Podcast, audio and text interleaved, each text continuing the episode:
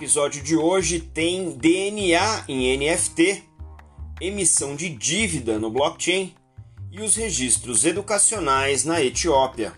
Eu sou Maurício Magaldi e esse é o Block Drops, o primeiro podcast em português sobre blockchain para negócios. As notícias que você ouve aqui não têm qualquer vínculo com o meu trabalho atual, não configuram nenhuma forma de patrocínio propaganda ou incentivo para o consumo e tem o foco exclusivamente educacional para o mercado. E voltando a falar sobre NFT, eu trago aqui para vocês uma notícia sobre o famoso professor e geneticista da Universidade de Harvard, o professor George Church, que lançou um serviço de sequenciamento genético chamado Nebula Genomics e a empresa está colocando o próprio DNA do professor Church para vender como um NFT.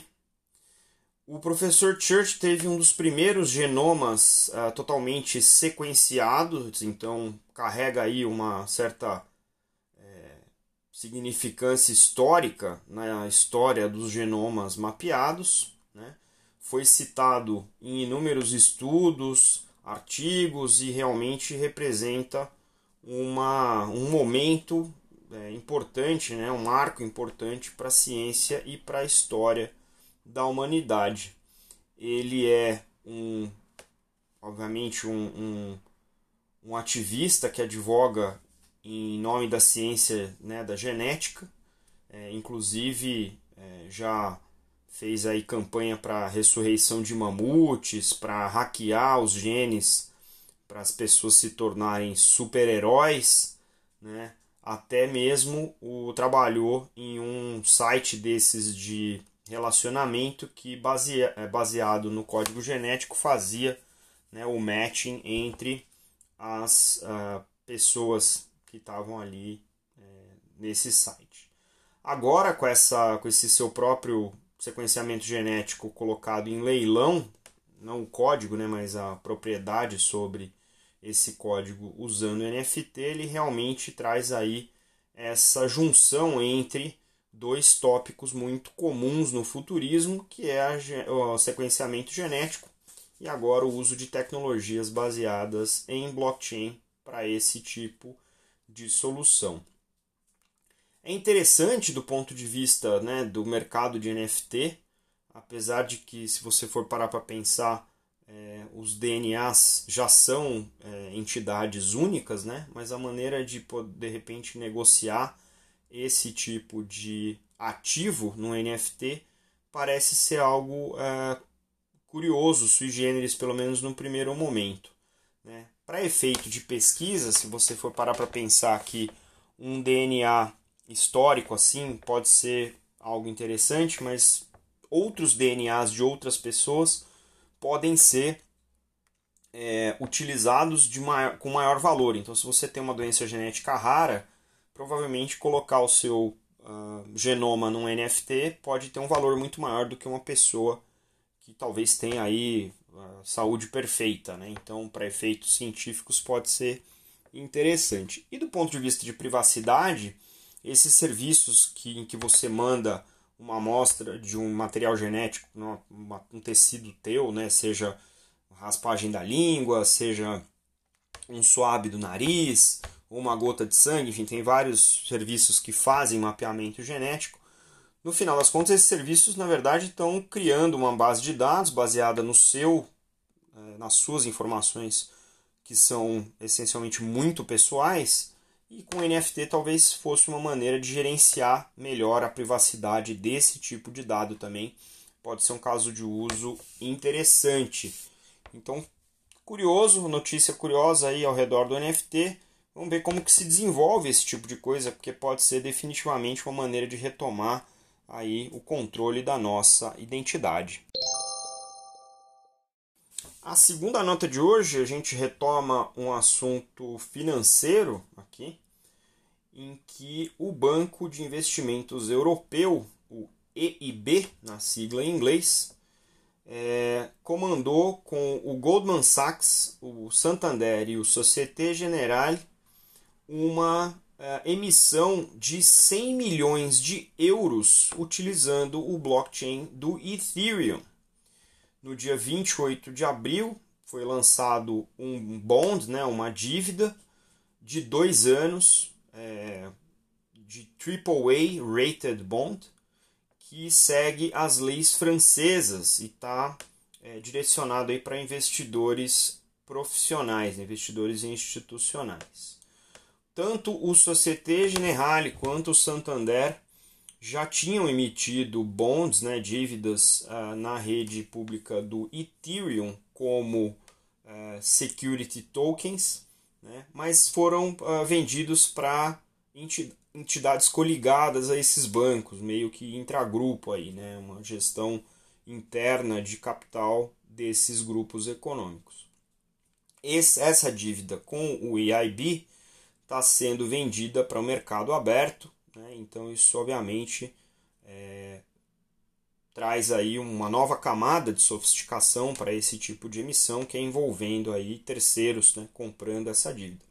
E interessantemente, né, a liquidação dessa, dessa dívida foi feita utilizando é, uma forma de CBDC, as moedas digitais dos bancos centrais.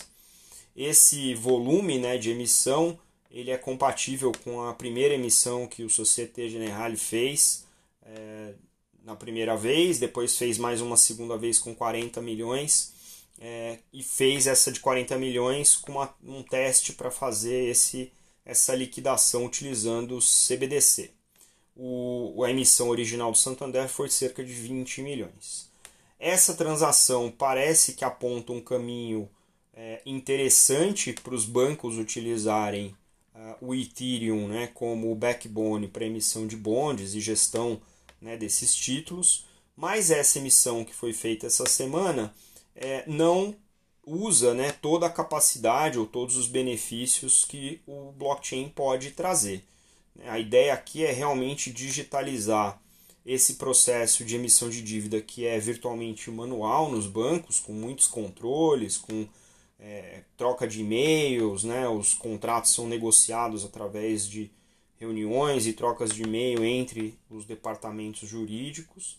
Além disso, uh, além do registro né, que o blockchain pode fazer de maneira distribuída sem a necessidade de um depositário aí central. Né?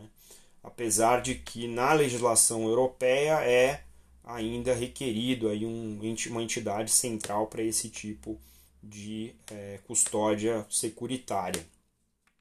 Obviamente, é, esse tipo de transação usando blockchain permite uma liquidação é, instantânea ou quase instantânea, mas nesse caso os bancos optaram por usar uma janela de um dia para fazer esse tipo de emissão. Ou seja, uma adoção gradual, né? como a gente já vem discutindo aqui vários casos de uso. Essas adoções são graduais, são ganhos que os bancos começam a, a, a capturar e medir, capturar novamente para ver como é que as coisas avançam e é um, um desenvolvimento interessante. E obviamente a gente vai continuar acompanhando esse mercado, porque é um mercado que tem muito a ganhar em termos de eficiência, em redução de custo, melhoria dos controles e obviamente acompanhando as legislações locais e regionais, né, como é o caso da Europa, isso faz com que a adoção fique muito mais palatável né, aos olhos do regulador. E a nossa última nota de hoje é uma nota sobre utilização de blockchain no registro escolar do sistema educacional da Etiópia. A nota é uma nota extensa aqui do City AM, que é um site de notícias, e dando a melhoria no sistema educacional da Etiópia utilizando uma parceria com a IOHK, IOHK, que é uma, um think tank, uma software house é, que utiliza uh, diversos blockchains para diversos tipos de caso de uso.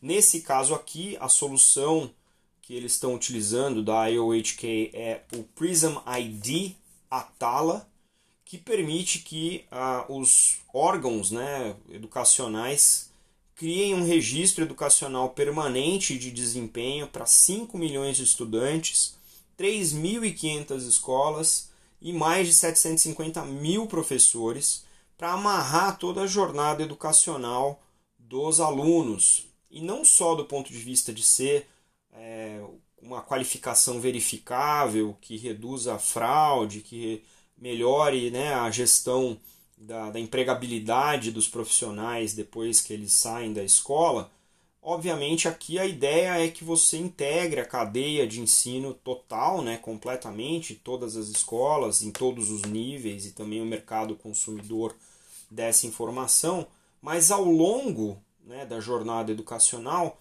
é, eles estão acoplando aí soluções de inteligência artificial e machine learning para que conforme esses alunos sigam né, a jornada acadêmica e esse resultado seja registrado no blockchain, essa informação também sirva de base para fazer um currículo cada vez mais hiper personalizado para esses alunos, para que eles tenham um aproveitamento cada vez melhor. Interessantemente, a, o IOHK, essa solução utiliza o blockchain do Cardano, que é uma blockchain que a gente fala muito pouco aqui, mas que nos últimos cinco anos teve um grande desenvolvimento do ponto de vista de funcionalidade, do ponto de vista de segurança e até as próprias características né, da blockchain é, se é, tornam ela interessante para esse tipo de aplicação. A IOHK foi fundada pelo cofundador do Ethereum, o Charles ah, Hoskinson, é, e tem aí uma missão interessante de democratizar e fazer a inclusão social e financeira de 1,7 bilhões de pessoas que eles chamam aqui de unbanked ou não bancarizadas. Né? Então é uma mistura interessante aí de é, transformação digital na educação, com a, a, parte de identidade digital também, né, que acompanha essa solução, e uso de uma blockchain que a gente tem visto pouco aqui no podcast, mas que eu vou tentar trazer mais para a gente estudar um pouco que é esse blockchain do Cardano, né, que está trazendo aí essa novidade para os países africanos, aqui começando pela Etiópia. É um caso interessante de um país que vai pular aí de uma, de uma quase ausência né, de formalidade, vai pular a fase do papel e vai direto para a fase da Web 3.0 aí com o blockchain da IOHQ. Muito interessante o caso de uso e é um caso que a gente pode até considerar como blockchain for good, né? como a gente vem chamando aqui os casos de uso de blockchain que se prestam a melhorar a inclusão social né, em determinadas partes do mundo. Muito legal.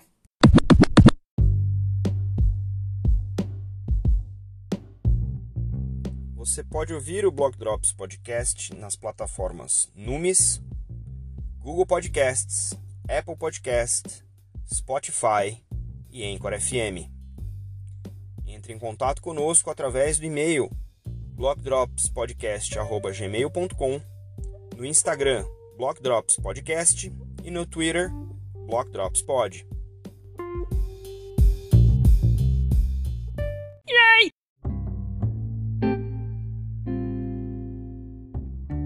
Os salves de hoje vão para Erika Stanford, do Crypto Curry Club, e para o Elton Mello, de quem eu emprestei os links que vocês têm na descrição do episódio.